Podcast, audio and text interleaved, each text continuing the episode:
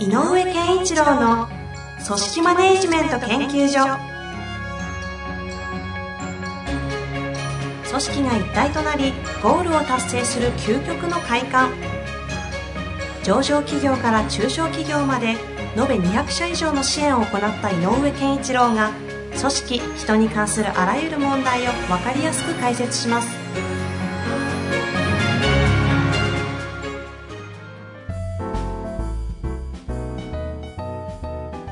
こんにちは、遠藤和樹です。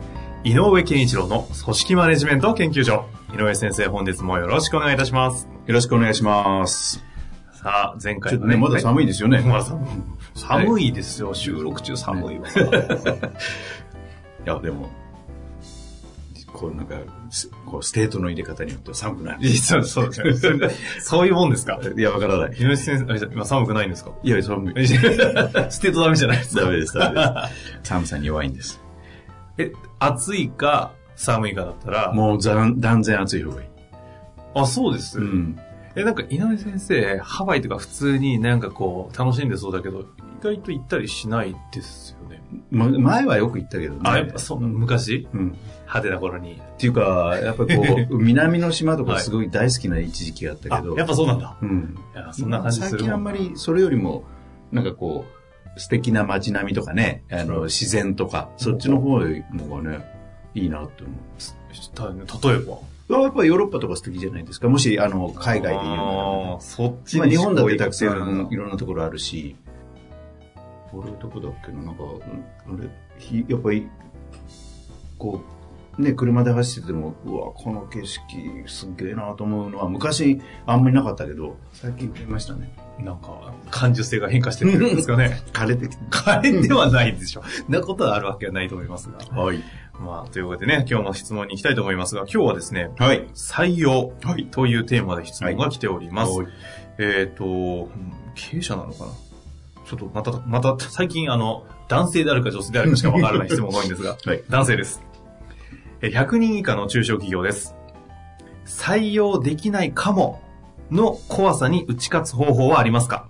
おこれちょっとあの、どういう質問かをちょっとね私が解釈できないんですけど、まあ、推測、仮説も含め、はいあ推測も含めてか。えーっと、100人以下で、の中小企業で、二つありますよね。あの、来ない、人は募集しても来ないねっていうようなこともから入り、あと、なんかこう、来て、OK 出したけど蹴られるとか、そのことによって、なんていうのかな、うわ、うちの会社ってなんかこうダメだなっていう気持ちになるというか、そういう打撃があるなっていう恐れもあるし、うんでももう一個言うと、現実的には、いや、事業が本当これから人がいないと、えっ、と、やっていけなくなってるよと。で、例えば、ああ、うんそうそう、それは普通にありそうですそう、ね。もう必要なんだけど来なかったらどうしよう、これやって、畳まなきゃいけないかも、みたいな不安まで含めてあるとは思いますね。どっちから、どう、どうしますこれ。うん、あでね、はい。えっ、と、一個あるのは、な、なんだっけ、不安という、なん、なんてえっ、と、言ったっ採用できないかもの怖さに打ち勝つ方法けうんうんうんはありますか、で、怖さっていうのは、あの、打ち勝つというよりも、あの、お怒っているんだとしたら、今僕らは推測したけど、怖いなと思うっていうことは何かが起こってるんだと思うんですよね。実際に。その、えっ、と、人がいないと困るよも含めるし、とかなんかこう、いや、うちのじあの事業体にあんまり人って来ないんじゃないかなという単なる不安もあるかもしれないけど、で、えー100人以下ですと。でね、何、恐れに打ち勝つために、こうしましょうっていう採用面の対策というよりも、いい機会だから、やっぱり社員に目を向けてほしいのね。ほう。なんだなんだ。そっちの切り口から来ます。うん。社員に目を今いる社員。は、どう感じているか。は満足度っていうよりも、今この会社にいることに対して、どんな風に思ってくれているのか、あ。うん。仕事に対してどんな誇りを持てているのか、持てていないのか、仕方なくいるのか、いろんなことだよね。そこね。うんで、僕は100人以下という表現をしている以上、はい。2、30人じゃないと思うので、はい。7、80人だと思うのね。そうですね。結構いそうですよね。うん。ということは、そこまでになっているということには、何かの強みがあるはず。うん、うん。良さがあるはず。まあその人たち残ってるわけですしね。で、そこを、やっぱりちゃんと、もう一度自覚するぐらいまで、はい。やっぱり社員から、社員がどう思ってくれてるかに向き合ってみるべきだなと思う。社員がどう思ってるか。ああ。うん、で、私はこういう、そういうふうに思ってる時こそ、あのーサーベイとかやっていいと思うよ。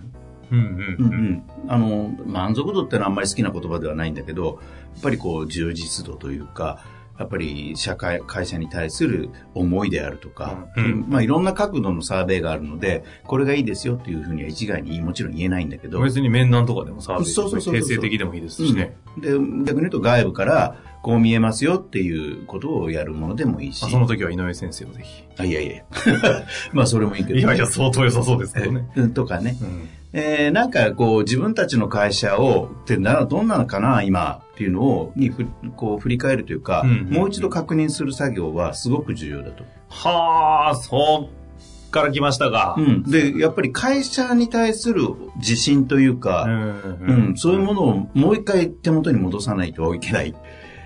っていうか手元に持った方がいいちゃんと。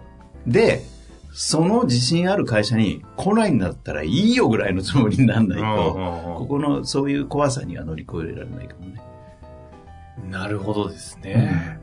で、採用の仕方としてどういうふうにやったらそれが解消できますでしょうかっていうことかもしれないので、えっ、と、採用の手法としてはあんまりないと思うんだけど、うん。やっぱりこう、社員が何に対して、えっ、と、会社の、おを良いと思ってるかとか、えー、シンパシーを感じてるとか、えー、逆に言うと貢献したいと思ってるとか、世の中の価値をこうだと思ってるとか、そういう、あの、やっぱこう、良いところっていうのを、社員目線で、えーどう捉えてるかをやっぱり確認し、で、あとは、まあ、お客さんでね、プラスうん、お客さんだってこういうふうに思ってくれてるよね。だから売れてるよねっていう、えーなんかこう、自分たちの、その、成し得ていることはい。にもう一回着目した方がいい。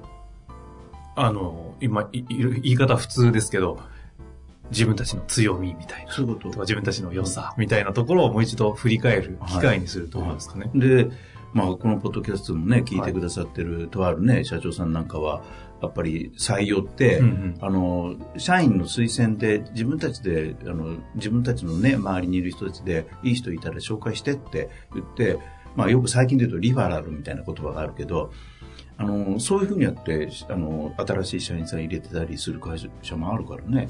その入ってきた子たちの周りから取ってくる。自分たちの社員の、社員の人に、なんかいい人いたら連れてきてっていう感じだろうと思うんだよね。で、実際に入ってるし、あ、そうなんですか。うん。で、なんか、最近ちょっと聞かなかった、あのね、あの聞いてないけど、あの僕が知ってる間のことで言うと、いや、なんか、うあの、はい、それで入った人はいいですよっていうふうに言ってたような気もするから。へえ。で、っていうことは何かっていうと、うちの会社ってここがいいよって思ってない人は誘わないでしょ。うん、うん、うん。つまり、さっき言ったこと。自分たちの良さっていうのを自覚した上で作戦が次に立てられるので、本来採用ってそうですよね。だって仲間集めなんですからね。仲間集め。なんかこう、あまりにツールとか手法とか情報がもう先出ししすぎてて、採用ってなるとね、ななみみたいなね、ご登録して、うんなんかもう、なんか募集団 集団を形成してみたいなね。で、そこから、あの、なんか、なんなんですか、言葉忘れましたけど、うんなんかこうね、だね離脱率がないようにみたいな話してますけど、でも最高の採用の、まあ、生産性って言っちゃいけないけど、最高の採用があるとしたら、欲しい人数分の募集があって、応募があって、その二人、その人人が全て OK で、採用以上みたいな。いやーそうですだから5人欲しいぞって言ったら5人来て、5人とも OK。これが一番だからね。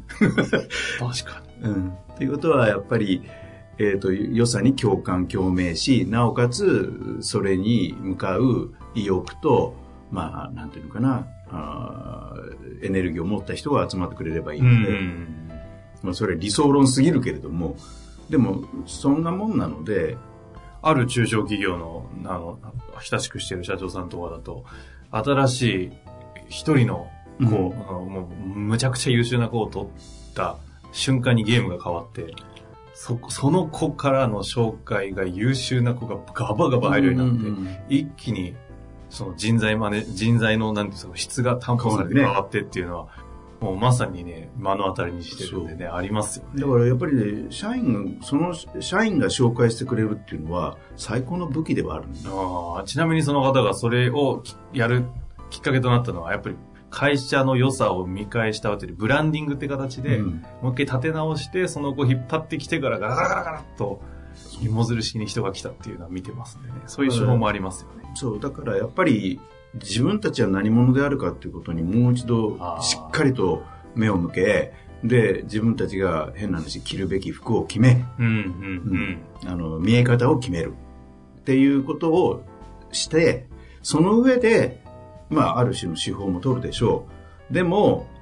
誰も取れないということがあるとしたら、えっ、と、僕はないと思うんだけど、うん。うん、うん。その、そこまでやったらないと思うんだけど、それでも来ないというのがあるとしたら、それは何にも抗えない、なんかの実情で。言い方丁寧に、あの、おっしゃってくれましたが、それってあの、もう世の中が必要としてない可能性があるってことですよいやいや、そうじゃなくて、えっ、と、そこに必要な人材が今世の中に、あの、契約であるということ。あ必要な人材がいない可能性があるとあ。あ、そっちです。うん、あの、この会社を希望する人がいないんじゃなくて、この会社が必要とする人材が実はいない。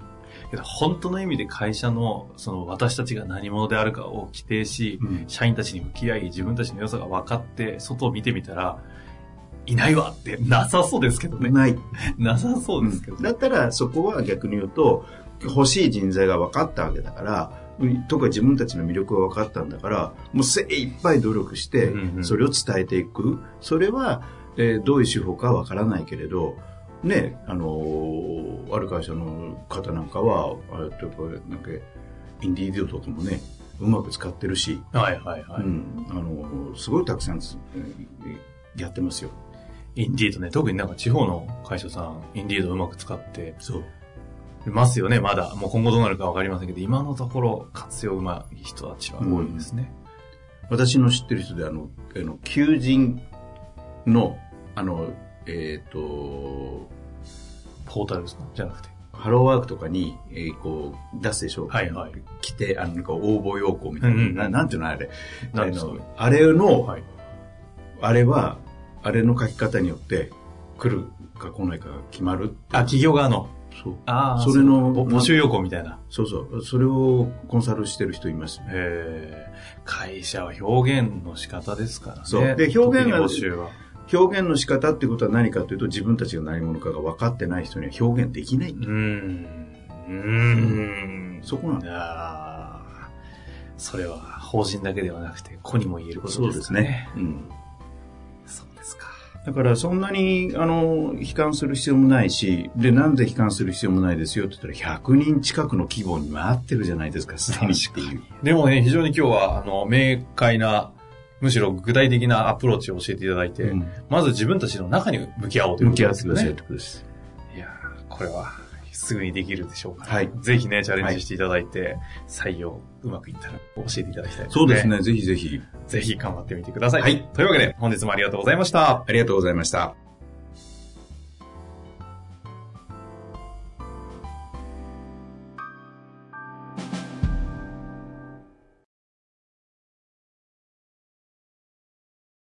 本日の番組はいかがでしたか？番組では井上健一郎への質問を受け付けております。ウェブ検索で人事明快と入力し、検索結果に出てくるオフィシャルウェブサイトにアクセス。その中のポッドキャストのバナーから質問フォームにご入力ください。また、オフィシャルウェブサイトでは無料メルマガや無料動画も配信中です。ぜひ遊びに来てくださいね。